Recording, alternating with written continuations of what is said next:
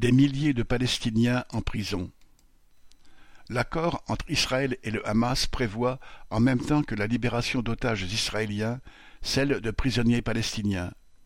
Soixante-neuf otages et cent cinquante prisonniers palestiniens ont été libérés entre le vingt-quatre et le vingt-huit novembre. Il serait sept mille ou huit mille Palestiniens détenus dans les prisons israéliennes, dont deux cents enfants. Par exemple, parmi les nombreux jeunes âgés de quatorze ans seulement, Adam Abouda Hassan Jet vient d'être libéré. Il avait été arrêté en mai dernier pour sabotage, agression d'un policier et jet de pierre. Mais de jeunes adultes qui avaient été condamnés alors qu'ils étaient enfants viennent aussi d'être libérés après plusieurs années de prison.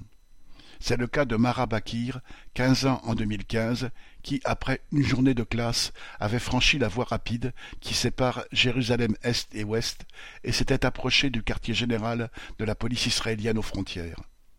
Comme c'était l'époque de l'intifada des couteaux, quand des Palestiniens, très jeunes pour la plupart, attaquaient au couteau des policiers, des soldats, des colons israéliens ou de simples passants, Mara avait été condamné à huit ans de prison pour tentative de meurtre.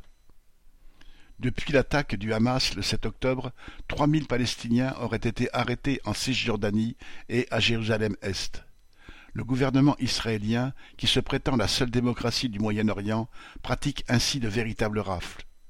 Près de deux mille prisonniers seraient en attente de procès et autant en détention administrative, une détention sans procès, renouvelable tous les trois à six mois, indéfiniment.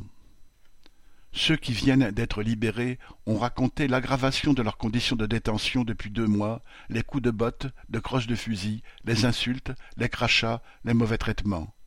Six sont morts en détention depuis début octobre.